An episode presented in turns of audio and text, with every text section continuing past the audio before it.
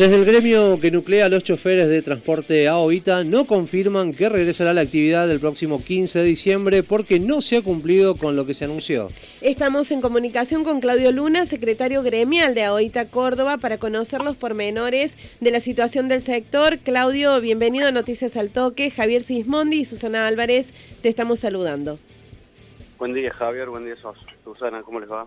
Un gusto, Claudio, poder dialogar nuevamente contigo. Bueno, ¿qué es lo que hace peligrar el regreso del transporte interurbano el próximo 15 de diciembre? Sí, la realidad es que la situación al día de hoy es peor que el inicio del conflicto allá por el mes de abril. Recordemos que este conflicto inició por la falta del pago íntegro de los salarios de marzo, solamente se había pagado el 50%, y la situación de hoy ya prácticamente a mediados de diciembre es que tenemos muy pocas empresas que han depositado 5 mil pesos a cuenta de noviembre. Algunas han alcanzado a cubrir octubre y el resto de las empresas eh, no solo debe todo noviembre, parte de octubre, sino que también hasta parte de septiembre. Por lo tanto, eh, estamos en peor condiciones que el inicio del conflicto.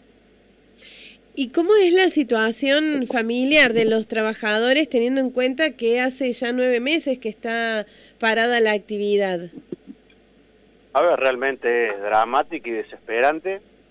Imagínense lo que ha sido transitar esta pandemia con pagos esporádicos e insuficientes de entre 10 y 15 mil pesos cada, cada 20, cada 30, cada 40 días.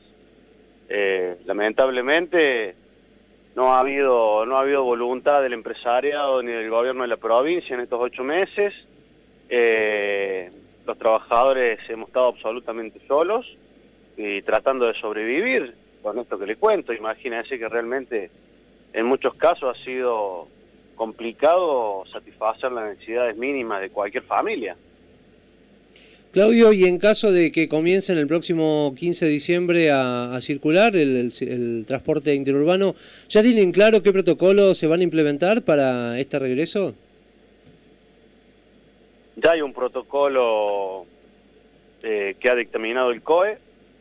El mismo es uno que se había tratado allá por el mes de junio, cuando hubo una posible vuelta. Eh, lo que hay para destacar es eh, la desinfección de las unidades en punta de línea, eh, que los recorridos de menos de 60 kilómetros van a llevar todos los asientos completos sin poder transportar gente parada. Los recorridos de más de 60 solamente podrán usar el 60% de las butacas. Eh, todo, todos los pasajeros y los trabajadores con barbijo, alcohol en gel y, un rociador desinfectante y la no, manipulación de dinero es lo más destacado de este protocolo. ¿Y están conformes con ese protocolo? Sí, a ver, el protocolo no dista mucho del, que es el nacional. Eh, habla de las ventilaciones, más allá de que las unidades de interurbano no tienen ventilación, eh, se tienen que abrir las claraboyas.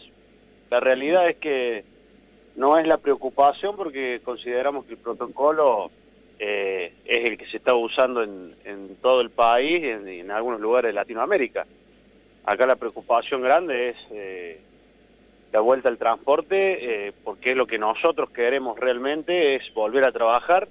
Hace ocho meses que hemos sido privados de este derecho, pero por supuesto que queremos cobrar los salarios para, poder hacerlo. Recordamos que estamos en comunicación telefónica con Claudio Luna, secretario gremial de AOITA Córdoba.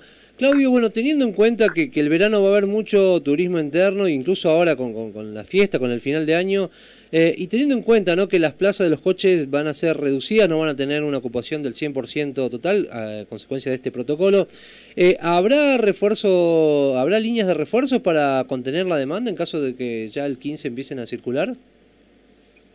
A ver, según la resolución 175 que ha habilitado el transporte para partir del 15, eh, inicia ya con un diagrama preestablecido que es por supuesto eh, de emergencia, con prácticamente el 23% de los servicios que había prepandemia y este, este, esta resolución dice que hasta el primero de enero no se podrá tener menos servicios que ese y se podrá ir ajustando de acuerdo a la demanda. Por supuesto que consideramos que en algunos lugares turísticos eh, va a haber va a haber mucho movimiento y que van a ser insuficientes las unidades para poder satisfacer la demanda eh, justamente en estos lugares turísticos. Pero bueno, eso se irá, manejando el poder concedente con, las empresas de acuerdo al servicio que quiera prestarle al usuario, ¿no? Claudio, eh, frente a este anuncio del gobierno de que el 15 regrese el transporte interurbano y teniendo en cuenta esto que usted decía hace un ratito, que el verdadero interés de ustedes es que vuelva la actividad, pero necesitan al mismo tiempo eh, que se les cumpla con lo que corresponde, que cobren lo que tienen que cobrar. Eh, ¿cómo, se, ¿Cómo ven la salida a este problema? A ver, el, día martes de la semana pasada hubo un gran avance. Eh, el ministro de Trabajo junto con el secretario de Transporte sacaron una resolución, la 542-20. Eh, esta, misma fue en conjunto entre, entre estas dos partes. Eh, la misma establecía que los subsidios disponibles en el día de la fecha debían destinarse en su totalidad eh, a, los salarios tanto de octubre como de noviembre a cuenta, pero el 100% de los del subsidio a los salarios.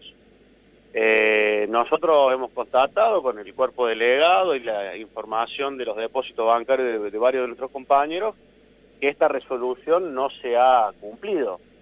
Eh, por lo tanto, en el día de ayer realizamos un pedido al Ministerio para que realicemos las inspecciones pertinentes y esta denuncia que estamos haciendo se comprobado fehacientemente y los funcionarios puedan utilizar las herramientas para, para sancionar o hacer cumplir esta resolución.